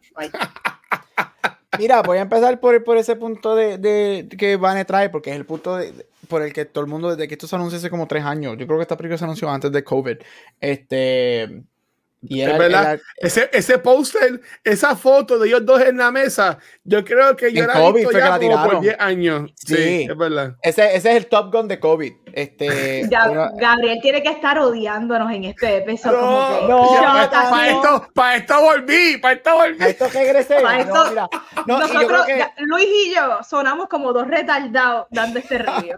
para nada, Ave María, para nada. No, y, y, y esto es un, un punto clave. O sea, el el, la película tiene, ok, la película tiene más Osage que lo que tiene el libro. Porque el oh, libro es escrito totalmente desde la perspectiva y dicho por la perspectiva de todas las personas blancas y no por el Osage y por el FBI y no por el Osage. Scorsese, so, lo, lo, lo, lo, que hay de Osage en, en, la película es más que el libro. Este, durante la semana pasada, este, el, el, uno de los intérpretes Osage que trabajó en la película, que es quien le enseña a Lily Gladstone a hablar en Osage language, a muchas de las personas le preguntan este, que, que él pensó de la película. Este, como dijo Man, esta película fue aprobada por The Osage Tribes este, y todo. Y él dijo algo que ha causado mucha conversación en Twitter durante el fin de semana, el hecho de que él le encanta que la película existe este, y le encanta lo que Chris Casey hace con la película. Este, al mismo tiempo, uno de los puntos de contention es que Scorsese no, Scorsese da la película que él conoce por el filtro de él como un hombre blanco. Y el Scorsese decidió alejarse de añadir mucha perspectiva Osage porque él no conoce esa experiencia. Y el muchacho dice que en, en como dijo Vane, en un mm. futuro a él le encantaría ver esta historia y todo lo que le hicieran a los Osage dirigida, escrita y presentada por Osage People. Este, porque te van a dar otra perspectiva de la historia, porque Scorsese no, Scorsese, y lo, digo porque Scorsese, y no es que estoy defendiendo ni tirando, whatever, nada que ver, pero Scorsese yo creo que, eh, y esto está en mis tops, Scorsese yo creo que hizo muy buen trabajo en balancear darnos una historia, no estoy hablando del length, boring o no, whatever, sino en la perspectiva de lo mejor que él puede, porque él sabe que hay muchas cosas que él no puede tocar, porque sabe que la cultura de hoy en día lo iba a cancelar y lo iban a acabar si él se empezaba a meter mucho en las cats. eso lo doy kudos a, a, Scorsese por hacerlo. Cosas que me encantaron, top adicionales. De Niro, como dije, para mí él, él, él es, mano, él, es, él tiene que ochenta y pico de años y, y él todavía está dándote honestamente, one top three performances de su carrera.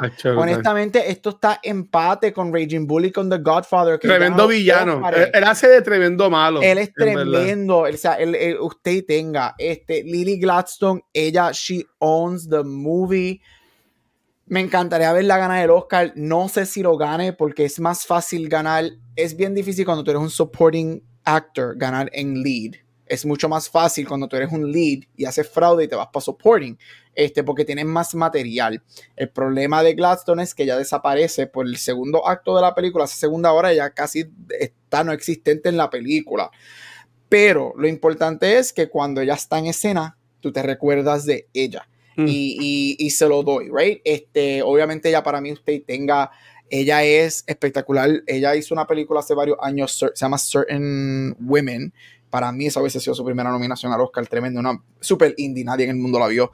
Este, ella me encanta y esa escena en la escalera cuando le abre la puerta y le dice, y el grito que ella da, mano, es que ella, ella, uff, usted y tenga. Puede que se le muere todo el mundo, se le muere hasta el este, pájaro. Que, este, ¿verdad? Que es, otra cosa. Este, como dijo Vane, yo encuentro que, again, los production values de las películas de Scorsese es top notch. Los costumes, todos esos costumes de los Osage, la sábana, yo, que visuales espectacular, los filtros, como dijo Vane, la composición de la película, la cinematografía es espectacular. Este, está, cada vez que había un shot, que lo vemos en los trailers, cada vez que habían los shots de oil, los shots de los Osage, el production ah, design, mano, precioso. Este, me gusta que hay, hay competencia en los Oscars Pensábamos que iba a ser Barbie Oppenheimer en las categorías técnicas. Killers está por ahí, está por ahí y me gusta que, que hay mucha competencia. Este, y hay muchas otras cosas que me encantaron. Yo encuentro que los supporting performances, um, a mí Jesse Plemons me gustó, me hubiese gustado verlo más, pero él no sale hasta el final, right? Este de la movie. a mí me gustó Brendan Fraser porque él dijo, yo tengo una escena, cinco minutos, yo voy aquí a darlo todo. Él, él actuó aquí porque para cuando yo graba esto, él dijo, yo todavía no sé si yo voy a ganar el Oscar por The Whale, pues déjame por lo menos ir all out aquí. Y mira, pues ganó el Oscar y se fue all out. a mí me gustó. y como dije Scorsese, yo mencioné ahorita, para mí Scorsese te da los greatest hits de su carrera, él te lo mete en esta película. Que todo pega al 100%, no, yo no, porque yo lo dije, esta película no es perfecta, pero él, again, él tiene la misma edad que De Niro, en sus 80 años, te guste o no, él tiene 80, 81, 82, y él te está dando este tipo de movie. Mano, hay que aplaudirlo y él es uno de los greats. Este, Garbage. Y aquí es donde yo me, me, me hago un oxymoron mío mismo. Porque honestamente yo pienso que esta película ahora mismo es the frontrunner para ganar el Oscar de, edición. Por más que la edición en la película no es la mejor. Garbage, la película es muy larga. Yo personalmente mm. la hubiese cap a 3 hours. Si tú quieres dar la película larga, dala a 3 horas. Déjala en 3 horas. Right? Que eso es, para películas largas, ese es el estándar. Right? Exacto. 245, déjala a 3. Yo creo que tú le pudiste haber cortado 30 minutos a la película. Sin embargo, yo pienso que Thomas Schumacher, que es la editora de, de Scorsese por 50 años. Este, ya ha ganado tres Oscars por las películas de Scorsese. Y yo pienso que ya puede ganar su cuarto Oscar por la edición de esta película. este, por más que ella no se quedó dormida de, acuerdo, por más que no estuviese de acuerdo, yo creo que ya lo pudiese ganar. Este, solo la encontré muy larga y es porque, como, di, como dijeron, no sé quién fue que lo mencionó, yo hubiese cortado escenas de Leo y de Nero, porque ah, hubo escenas yo creo que hubo escenas fueron muy repetitivas porque ya tú me habías dicho el weird relationship de uncle's nephew que ellos tenían. ¿Cuántas veces nos vas a presentar lo mismo? Exacto. Era, como que de mano está loco, ya yo lo sé, no tienes que seguir enseñando que como tres que, que Lío es retardado y tiene los dientes dañados, lo sé. Exacto. Eso es como que. Uh, eh, Lío a mí me gustó, pero estoy con Vane yo lo, aunque lo pongo en el garbage, no por Vane como dice, porque no es Leo, right, y, whatever, es que a mí me vendieron y fue mala mía. Me vendieron y yo leí, yo sé que me encanta leer reviews, que esto es como que this is the best Leo performance ever. Y después yo lo vi y I think he's good, porque he's good, pero es que Leo, he's never, unless that he literally does nothing en la movie, él a mí me gustó. Pero hay una escena en Once Upon a Time in Hollywood, que cuando él está con la nena, que se vuelve loco, que está bojacho y que la nena le dice, si usted vio una película y se acuerda, la nena le dice, this is the best acting. Yo sentí que él estaba haciendo ese personaje de esa película en Once Upon a Time por tres horas y media en esta película. Y yo creo que, ok, ok, ok. Like, wow. Come on, like, like, dame niveles, like, give me levels. Estás bien, estás bien, Mr. Magoo y en directo la película como que no funciona. So, la, la encontré muy larga, lío solamente por esa razón, pero a mí me gustó mucho su película, este, o sea, su actuación, yo encuentro que he was good in the movie. Este, y con Bane, The Lack of Osage People, aunque puse al principio pues el preámbulo de por qué lo hicieron, pero en otro timeline o en un futuro, a mí me gustaría ver esta historia dicha por completamente por las perspectivas de los Osage. Este, yo encuentro que eso obviamente es una historia completamente diferente, fue una película, una historia bien interesante y una historia que se tiene que decir. Me recuerda mucho al primer episodio de Watchmen, la serie de hace tres años, que mucha gente en la historia no sabe lo que pasó en Tulsa con la masacre. Este, esto, esto, es uno de esos momentos en Estados Unidos que mucha gente no sabe que esto sucedió y es, un, es un, algo que se debe decir. Pero ya, eso, mi, eso yo diría que son las tres cosas, las tres o cuatro cosas mías garbage como tal y lo de más top. Again, es a good movie. It's a, okay, it's a good movie, it's a okay movie. Eh, para mí, hay Garbage, como ya yo mencioné, este, uh, yo amo a Leonardo DiCaprio, sin embargo, siento que esta es una de sus peores actuaciones. Este, um, el bofetón que te dan de que resumen un montón de cosas a lo último, pero no resumen las casi tres horas y pico que vinieron antes, la pudieron haber también resumido un poquito más, porque es que no, no, la película no te da un final. Entonces yo decía como que, dame algo, dame que un Osage se entere y, again, yo no leí el libro, si yo no sé qué me la pasó, ¿verdad? Dame que, que maten a, a, De Niro, que maten a DiCaprio, o sea, pero DiCaprio termina feliz por su lado, ¿tú me entiendes? ¿Sabes? Como que, no, no, no sé, no sé. La es una historia verídica. Sí, pues, pues es que la vida soquea. Por eso es que, por eso es que, la, por eso es que ella muestra la película, porque la, la vida soquea, so, mm. la película soquea. Y ellos, este, they got away with it. Mucha, el, el, el, Exacto. They, they all got away with it. yo creo que eso también fue el, el mal saber que yo salí de la movie. Yeah, they got away with it. Porque en, yeah. ningún, en ningún momento se ve una de que ellos estaban como que arrepentidos de lo que pasó, dos de que, de que los cogieran y, les, y que les pasara algo. Porque hasta el mismo, eh, hasta el mismo personaje de, de Leonardo DiCaprio, durante toda la película, el tipo es un morón, hace un montón de cosas bien malas. Él sabe que mataron a la hermana de ella, sabe que mataron a, to a todas las cosas, pero él sigue con ella de lo más bien sonándole, pero cabrón, si tú mismo eres el que está haciendo estas cosas. Tú mismo fuiste el que mataste al, al, al, al, detective. Y, es, es que, ¿sabes? hay, hay, hay, que ser bien cabrón, en verdad. Ese personaje me, me, cayó bien mal. Pero nada, este top, Lily Glaston, top, este Robert De Niro, top, y un top estúpido que me acabo de dar cuenta, eh, Killers of the Flower Moon es el contenido número 69 que Martin Scorsese dirige. Okay. So, Bueno, yo, yo estoy dando llevar por lo que dice IMDb. IMDb dice que, de, que uh, Scorsese tiene 69, bueno, tiene 69 cosas de director ya hechas y tiene cuatro cosas en upcoming y de esas cuatro, dos son películas con Leonardo DiCaprio.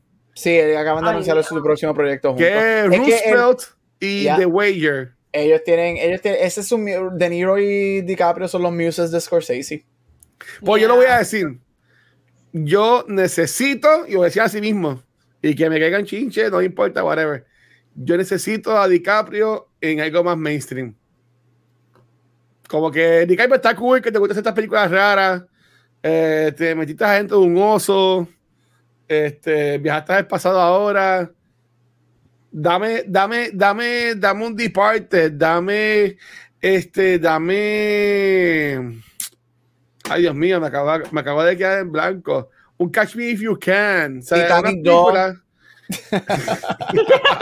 The Return of Jack. The, The Return of Jack. Jack. Hello, global warming. Y él está en el iceberg y él sale y se. Mira, y usa la historia de Titanic Global Warming. Claro. Mira, yo quiero una película de, de, DiCaprio con Tom Cruise. No va a pasar, quiero que se joda, que la eh, eh, esta, estaría bien cool, estaría bien cool. Y ahí me gustaría, y esto de, ustedes me, me, me, deben saber, que um, Scorsese ha dirigido a Tom Cruise. Porque Tom Cruise está loco para el carajo. Porque si Tom Cruise le, le da la gana de actuar, Tom Cruise es un tremendo actor. Él salió en The Color, sí, en uh, The Color of Money. Mm, okay. En los 80, The Color of Money. Y ustedes mencionaron mucho, y con, y con esto me callo, mencionaron mucho este Silence. Eh, yo buscando aquí, ni sabía que existía, se veía en culo, voy a buscar para verla después. Deberías de ver. Eh, el, el cast, habla de ella, el cast, viendo fotos. Y una escoba. Qué película. Tremenda. Pues, pues la, la, la, la, quiero ver, pero sí, quiero algo amazing de él, quiero un action movie de DiCaprio, este, que sí, que sigue siendo ¿Sabes por qué, ¿sabes por qué él no lo hace? Él no lo hace porque él cobra lo mismo por este tipo de movie que él cobraría por un mainstream movie. Él está a ese nivel, que es como una Jennifer Lawrence. Jennifer Lawrence hace una indie y los studios le tienen que pagar lo mismo que le pagarían por hacer unos Hunger Games. Leonardo es eso. Leonardo te hace eh, una indie movie y le tienen que pagar los 20 o 25 que él pide, igual que caballo. por un mainstream. Y por Qué eso es que él no, él, no, él no los necesita. Porque le hace. Y aparte de que él y Kate Winslet están hechos por vida, porque Ah, el no, contrato de ellos de los 90 de Titanic, ellos reciben millones por Titanic cada varios años. So, ellos están Wow. hechos. No, o sea, ese tipo, ese tipo, este, pero por ejemplo, mira, de, de DiCaprio, mira, eh, Gatsby a mí me, me, me, me encantó, pero por ejemplo, películas que son más como que más mainstream, es que yo amo Me If You Can, es de mi favorita, The Departed también me gustó un montón, aunque no sé si a mucha gente le gustó, pero a mí me gustó mucho, pero Diamond también, que da como con, con un poquito de acción, ¿verdad? Inception, cabroncísima. So que dame una más así, aunque ya él también está un poquito viejito, bueno, no tanto como, como ah, De Niro, pero ya le está llegando ya a hacerle papá en las películas en vez de ser el, el nene sexy o algo así por el estilo. Él dejó de ser sexy hace como 15 años atrás. Sí, No, mano. Mira, no, ya lo DiCaprio es un hombre Pregunta. sexy, no Oh. puede decir lo contrario. eh, no, no sé. Bueno, pregunta. Película, solamente una. Película favorita de Scorsese. Una. Hmm, Una. Ya la tienen, la tienen en su mente. Yo tengo la mía. Ya ¿Cuál es la tuya, Gabriel? Goodfellas. Uh, O sea. Goodfellas para mí eso es uno de los masterpieces y una de las mejores películas de los 90 y una de las mejores películas ever fucking made. Fuera estoy bien cabrón. ¿Y tú, Watcher? Ah. Una. Tú vas a que tú vienes con un empate. Ha hecho la mía. No, es Una y media, no, una y media. Ya viene. No, no, me voy a, me voy a, me voy a, me voy a portar bien, me voy a portar bien. Eh, ya lo que va trip. Si nada puedo decir una, que es la pregunta que me acaba de hacer, Yes. pues voy a pensar, si cierro los ojos y pienso, ¿cuál es la película de, de Scorsese que más yo me he disfrutado eh, de así recientemente que he visto? Pues es UFO Wall Street. Este, muy bien. Porque yo me, la, yo me la disfruté. Tiene un cojón de películas brutales, pero yo, yo me reí, yo me gocé esa película, en verdad, brutal. Y, y con, es bien in your face la película y a mí me gustó mucho. Eh, ¿Y tú, Vane? Pues mira, yo iba a decir Goodfellas, pero como quiero decir una diferente, voy a decir, me voy por el lado tuyo, que de las ulti- de la de los últimos años más recientes, la más que me he disfrutado y para mí que tiene un- uno de los mejores twists es Shutter, Shutter Island. Ese Eh, final. Favorita, definitivamente esa película te esa película hacia final, la ese- película. Ese final, ese reveal, mano. Uf. eso está espectacular. Y lo cabrón es que si tú ves la película después, las cosas están ahí en tu cara. Ya. todo, Todo, todo. todo, y se van los pelos, todo está ahí en tu cara. Y, Mano, vamos a hablar claro, Scorsese se tira un Shyamalan a lo de Six Sense. Esa es la película, eh, Shutter Island tiene un aspecto bien similar en cuanto a presentarte todo sin darte cuenta como de Six Sense. So, Yep. Bravo. esa, sería como que la más de misterio de él, si fuéramos a decirlo así. Yo- Esa yo- y Cape Sí. Fear. Oh, claro, sí. Y Cape Fear son las dos que de- Ujú. caen co- en la categoría como que de thriller slash horror y. Ok. So, tengo otra pregunta. Ah. Ya que a Scorsese le quedan dos, tres años de vida y dos o tres años de película, no cultura, no, no, no, no, no, en cultura matando a Scorsese. No, bueno, bueno, yo me reí, yo le di share a una story que vi de él hoy. Es que él es bien chulito. A él, Él- él- un él y abrazo. la- él y la nieta hacen unos TikToks espectaculares. Eh. Porque la nieta, la, la nieta de él tiene un TikTok channel y ella Ajá. quiere enseñarle Qué todos los slangs modernos de Gen Z. Y él él. perdido y es tan chulo. Pues le están preguntando algo y él viene y dice, ah, sex is very funny. Y la persona que le entrevista como que se queda callada y él como que se reír y él dice, bueno, es que no me acuerdo. y yo como que. y ay, qué lindo es, bendito, qué chulo, Dios lo cuide. ay, ay, ay. Pero sí, le, No, quedan, le, pero- quedan, le quedan como cuatro peditos más y se muere. Exacto. So, la pregunta es, ¿qué género le gustaría que fuera su próxima película? ¿Y qué actor que él no ha trabajado? Pero no puede ser ningún actor que sea ultra famoso, no puede ser un A-lister. Probablemente un actor que pueda ser un that guy o un upcoming actor te gustaría que él trabaje. Dale, Gabo. A mí me Pero, gustaría. Una eres de, la mis películas- una de mis películas favoritas de él es The Last Temptation of Christ. Uh, Este, esa ¿Cuál película es a mí me encanta. es Willem Dafoe que hace de Jesucristo. Y es Mm. este. Vamos, esa película es vieja. Sí, eso es del 80. de los Claro. 80. Ah, sí, sí, sí, yo- esa Controversial, película, esa película es súper controversial porque Sí, sí, sí, esa sí, sí. es de Da Vinci Code antes de Da Vinci Code. Ahí vemos Sí, en sí, esa sí. película que Jesús se acuesta con María Magdalena, que él bebe, todo eso, right? Eso fue bien controversial. esa película ese- Eh, yo encuentro que él es muy bueno haciendo religión. Again, silence. Espectacular, Yes. right? Pero a mí me gustaría que él hiciera a lo Last Temptation Mm. of Christ, que es bien. Last Temptation of Christ tiene elementos como que de Promising Young Woman. Estos twists and turns que tú no sabes para dónde va. Y a mí me gustaría que él hiciera eso otra vez. Que te da, que no es horror y thriller, es más suspense, pero un suspense más weird en vez de suspense como que, oh my god, what's gonna happen, right? Es un suspense más, más en la mente, más teórico, más teológico, sin irse fuera de la religión. ¿Con quién me encantaría? ¿Quién me encantaría verlo que trabaje con él? Barry Keegan.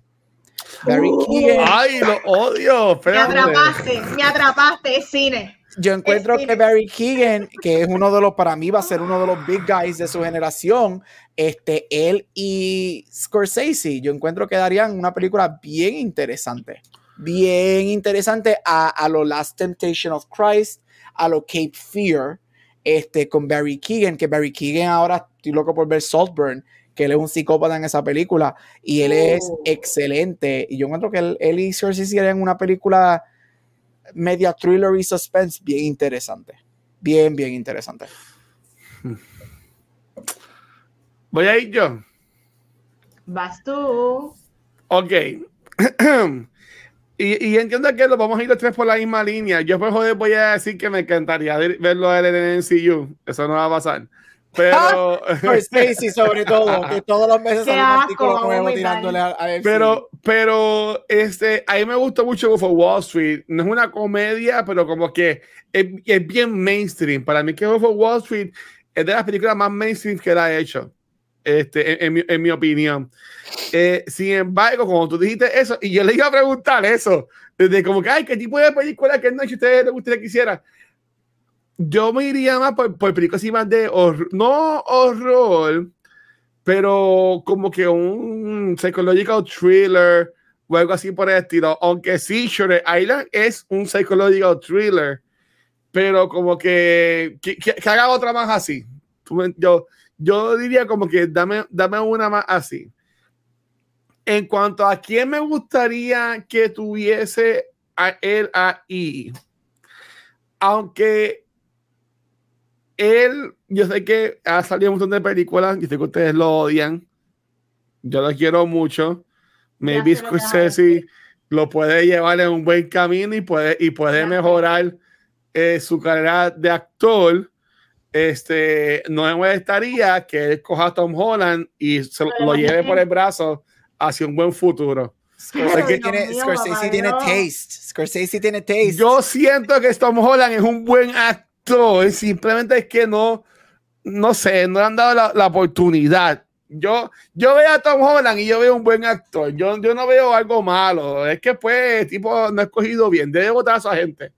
Este, pero, aunque ellos trabajaron juntos en un anuncio, me encantaría verlo con Timothy Chalamet también. que todavía no han tirado el anuncio. Necesito el anuncio. Estamos Eh. esperando el puto anuncio. Tantas entrevistas y tanta cosa y todavía no veo Sí, él, él rompió una cámara y todo sin querer, pero me, eh, eh, ah, me gustaría verlo a, a él. Y con el novio de Vanesti, aunque todavía no he visto nada que él hace, pero ya lo veo en fotos y ya me cae bien. Este, ¿Cuál de todos mis novios?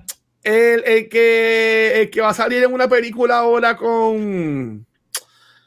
Ay, Dios mío. Jacob, Jacob Elordi. de- No, no, no, no. Jacob Elordi, Jacob Elordi no, este, Paul No Mezcal. sé cuál vas a decir. Ah, Paul, baby. Ese es el que yo iba a decir que quería que trabajara con, con Sí, pues eh, es, que, es que para mí, por, por mezcal es como que el futuro. Este, hay un, un- em, Timothy Chalamet hizo una entrevista, no sé si fue antes de la, de, la, de la huelga o lo que sea, pero está hablando de que, como que cuando están grabando Doom, ellos tiran como que un corillito de él eh, Tom Holland, Centella, Forrest Pugh y Austin Butler, que como que jangueaban mucho. Y él decía como que estas personas que eran como que good vibes, que traían cosas buenas. Y yo entiendo que ese core es básicamente como que no el futuro del cine, pero como que ellos mismos cinco y le puedes meter un par de gente más en la, en la lista. Yo entiendo que sí son básicamente como que los future stars, ¿verdad? El próximo Leonardo DiCaprio o algo así por el estilo. So, so, so, yeah. Yo diría, yo diría, tú sabes que acabo de decir. ¿Y, ¿Y tú, Vane? Mira, este, en oh, cuanto a oh, actores. No, dale, sí, dilo. Ya que, padre, ok, perdonen, dale para atrás lo que acabo de decir. Y como, y como era una persona, no era una persona. Espérate, como Gabriel, como Gabriel dijo misterio, no quiero confiarme de misterio, que él haga una película de James Bond. Oh, interesante. Un spy, él ha hecho spy movies. Departed es lo más cercano. Departed es como que un double, ¿cómo que le llaman eso? Double, double agent, tú sabes. una... corruption kind of thing. un spy movie, esa, esa es mi respuesta en contra película, un spy movie. Ok, ok, ok, ok, ok. En mi caso, actores que me gustaría que trabajaran con Scorsese, tú dijiste Paul Mescal, Paul yo, ya esa era mi opción, pero entonces a mí me gustaría un Daniel Kaluuya, yo creo que me gustaría también que trabajara con Scorsese, y el actor que hizo del príncipe en The Crown, Gabriel el Orejoncito. Ay, Josh O'Connor, el papi Me gustaría, me gustaría verlo en películas. Oye, está buena, Josh O'Connor con él, está buena. Josh O'Connor. O, yo sé que y no lo digo por esto de que el feminismo ni nada, realmente Scorsese no hace muchos female driven movies y yo creo que si él quiera eso su ah. carrera, yo creo que hay, hay, una manera de él hacerlo y yo creo que él simplemente tiene que switch it up y él puede hacer el mismo personaje que esté escrito para un hombre, lo puede hacer mujer y funcionaría. Eh, no, no importa qué, porque Scorsese tiene algo en sus películas que la realidad es que yo siento que estos personajes como que, como que no hay género. Eh, en mucho de en The Departed pudo, haber sido una mujer policía igualmente porque Scorsese crea también las películas que igualmente no haría diferencia. No sé cómo explicarlo, ahora mismo no. Yo, sí, no, te entiendo. Y, no, no, había pensado en este, eso. No pensado en eh, Shutter Island pudo haber sido una mujer y pudo haber sido el hombre el que mató a los hijos. Y igualmente no pienso que cambiaría en nada las películas. No es como muchas. No, ok, yo siento que de la manera en que él crea las películas no sería forzado. Ni sería mujer eh, el, el, movimiento de mujeres como que yo soy una boss bitch. No, yo no creo porque ese no es el tipo de película que la hace. Yo creo que lo haría tan real y me encantaría porque es algo en su carrera que no he visto y siento que lo puede hacer espectacularmente y no afectaría nada. Y no se sentiría fuerza. Y él es bueno haciendo, él es, yo pienso que es que él, él, él pienso yo, usando la, la, idea de lo que él dijo de los Osage, que es que yo creo que él no se siente como que, que he's the right person, maybe, to write like a female driven um, movie. Pero yo diría que él, cuando lo ha hecho, él es muy bueno, porque, por ejemplo, Ellen Burstyn, que es la madre de The Exorcist, el Oscar de ella fue por Alice Doesn't Live Here Anymore, que es una película de Scorsese. Este, él llevó a Jodie Foster con solamente 13 años a ser nominado a un Oscar por Taxi Driver. Yeah, eso este, sí lo hace bien. Jessica Lange en Cape Fear, nominada al Oscar por esa película. Para mí, una persona que se mereció una nominación al Oscar eh, fue Cameron Diaz en Gangs of New York. Él sacó un performance excelente de ella. So, él, él, él, él sabe dirigir. Este, él sabe dirigir este, female performances, sabe dirigir actresses. Este, yo creo que es él que se pone frente a él como que, ah, I'm not, I'm not the right person to like write. Claro, no se siente cómodo. I'm a gangster, like, porque obviamente él se conoce por sus gangster movies.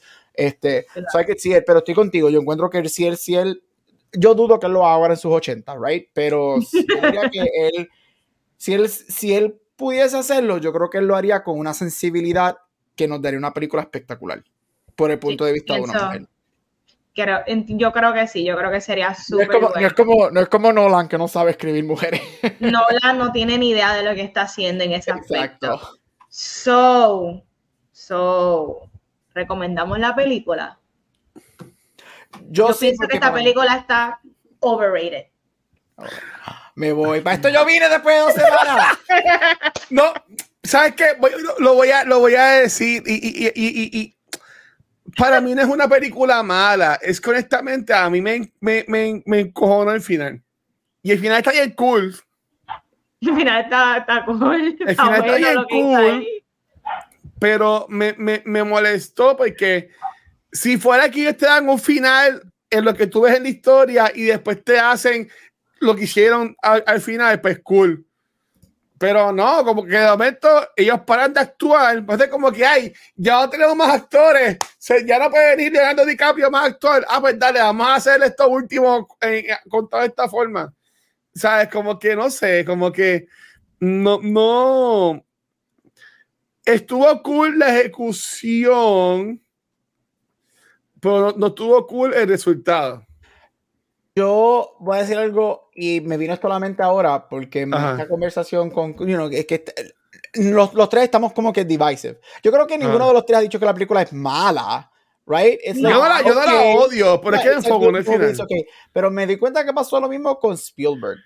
Yo creo que ya es inevitable que alguien como un Spielberg, alguien como un Scorsese, Coppola, que el año que viene va a tirar Megalopolis, que va a regresar después de años fuera. Esa película me da mucho miedo también. Este, yo creo que ya es inevitable que. Es que es inevitable que entremos con las expectativas en el cielo, porque estamos hablando de los dioses del cine que todavía están vivos. Y nosotros, y es la verdad, ellos son los dioses del cine los que quedan, right? Estamos hablando de Scorsese, Spielberg, Coppola, estos son dioses del cine. Este, y es inevitable que una, entremos con las expectativas, pero voladas por el cielo. Y que dos, es inevitable que comparemos cada película with what came before, right? Eh, eh, porque es que it, just, it just is what is, right? Y, y, a veces cuando ya esta gente, hubo, hubo momentos que todos ellos sobrepasaron lo que todo el mundo pensaba que era su peak que ahora es inevitable pensar, pues van a superarlo. Like, eh, Spielberg nos dará otro Schindler's List, o nos dará otro Saving Private Ryan, Scorsese nos dará otro Goodfellas, nos dará otro Wolf of Wall Street, nos dará otro Silence. So, again, yo creo que ninguno de los tres hemos dicho que la película es mala. Estamos, you know, divided en como que pues, la recomendaremos para el cine o para la casa o whatever. Pero creo que eso me vino a la mente porque me recordó mucho la conversación de Spielberg, que Fablemans no es que era no es que fue mala. Ay, por ahí me gustó mucho Fablemans. Pero fue una película Pero no es su mejor película. Ajá, una película de mm, Spielberg. No, una película chula, exacto. Es buena, pero no es brilliant. Wow. Exacto. Y Spielberg sabemos que la brilliant movies. Y Scorsese, yeah. yo creo que Killers, para mucha gente, a mí me encantó. A mí, yo, para mí está un poquito más arriba que good. Pero en lo que he visto es que todo el mundo, it's good. It's good. Pero Scorsese y yo creo que Chris Casey es, un, es una palabra, es un, es un, nombre que el sinónimo no debe ser good. Esperemos que sea excelente. Pero es que también yo creo que a este punto, they're never gonna surpass los Magnus Opus de ellos. Somos nosotros como viewers que tenemos que setear la expectativas. Qué triste. Agree, agree, agree. Pero Van, estoy contigo. Si la recomiendo o no, depende a quién.